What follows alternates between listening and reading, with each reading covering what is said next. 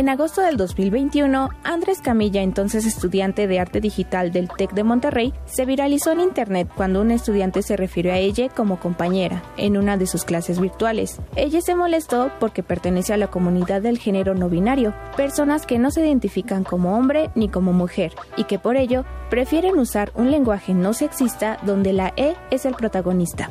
Palabras como ella y bienvenides son material de memes y críticas de academias de la lengua española, pero ¿por qué se utilizan? Para Andrés Hernández, psicóloga del colectivo Resistencia No Binaria, su uso permite reconocer su existencia. El lenguaje incluyente puede ser un lenguaje más neutro, es decir, donde se omiten por completo los pronombres para no estar acudiendo precisamente a nombrar de una manera que no va. Este es aquel que justamente nombra a las personas que nos descolocamos del binario de género y que no nos sentimos representadas con los pronombres femenino y masculino, es decir, ella, él, o que definitivamente no utilizamos ningún pronombre.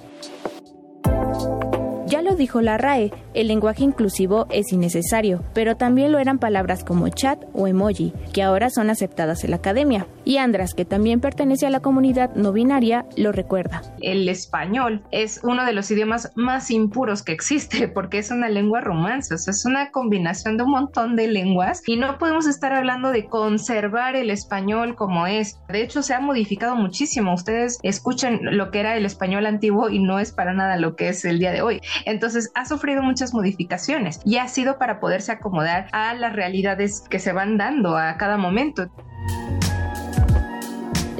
La X o el arroba comienzan a ser más utilizadas en ambientes familiares, laborales o escolares, y Donovan Herrera, profesor del taller de lectura, redacción e iniciación a la investigación documental en el CCH Sur, se ha estado adaptando al cambio. Trato de hacer una mezcla ahí de lenguaje inclusivo, pero les digo, no se sientan de esa manera. Ahora, si ustedes desean que, y eso es un acuerdo grupal, en que manejemos una especie de lenguaje inclusivo, pues claro, lo podemos hacer, ¿no? Yo no estoy cerrado a ello. Creo que lo importante es la parte de la tolerancia, pero la tolerancia en el sentido amplio. O sea, tanto yo con esta idea de la que ellos tienen de lenguaje inclusivo, que son varias, las maneras que hay de, llamarse inclusivos, pero también de este lado, pensar que aunque sea como ortodoxo o viejo, pensar en esta parte de, de lo neutro, ¿no? La diferencia entre palabras aceptadas por la RAE como selfie y compañere está en que la última hace sentir que existe a personas como Mixley, estudiante bisexual de 18 años. En la escuela mis profesores la mayoría son muy abiertos con el tema y sí lo permiten, pero hay algunos a los que les cuesta más trabajo. No es que no lo permitan, simplemente como que se les olvida por falta de costumbre implementar este lenguaje en su vocabulario.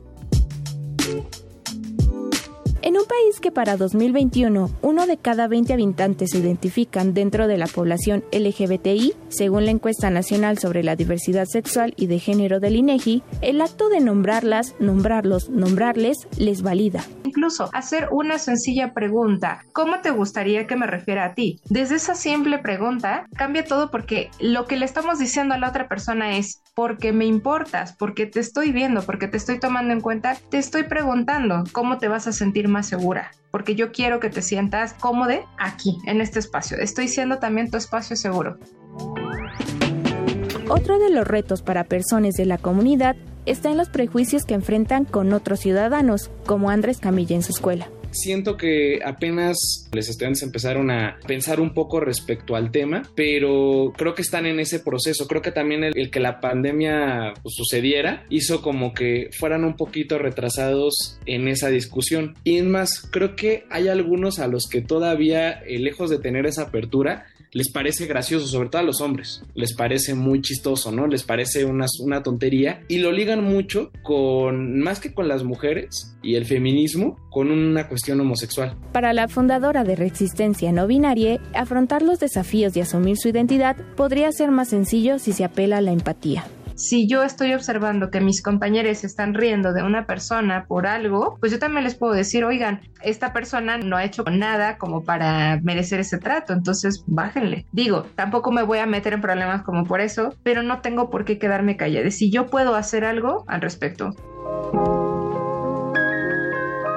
Está claro que un lenguaje inclusivo va más allá de hablar con la E. Existen propuestas no sexistas, no racistas y que abrazan otras lenguas, como la de señas o la comunicación para personas invidentes. Sin embargo, ellas también necesitan existir y una de las formas de hacerlo es nombrándoles correctamente. Para quienes pertenecen a la comunidad, como Andras o Mixley, este tipo de expresiones es fundamental para sentirse respetados como personas, como personas, y abre la puerta a comprender las identidades de quienes nos rodean. Puede no ser de suma relevancia, pero para la persona es invalidar su identidad, entonces considero que no nos hace sentir válidos o bienvenidos, bienvenidas, bienvenides en el ambiente escolar, sino le dan la importancia que pues merece. Y es precisamente por esto que cuando se dirigen a alguien con el pronombre que es de su elección, por ejemplo, eh, yo me identifico como ella, pues me hace sentir válida y vista, escuchada y pues todos deberían tener el derecho de sentirse igual. Para Imer Noticias, Sofía Gutiérrez y Julián Vázquez.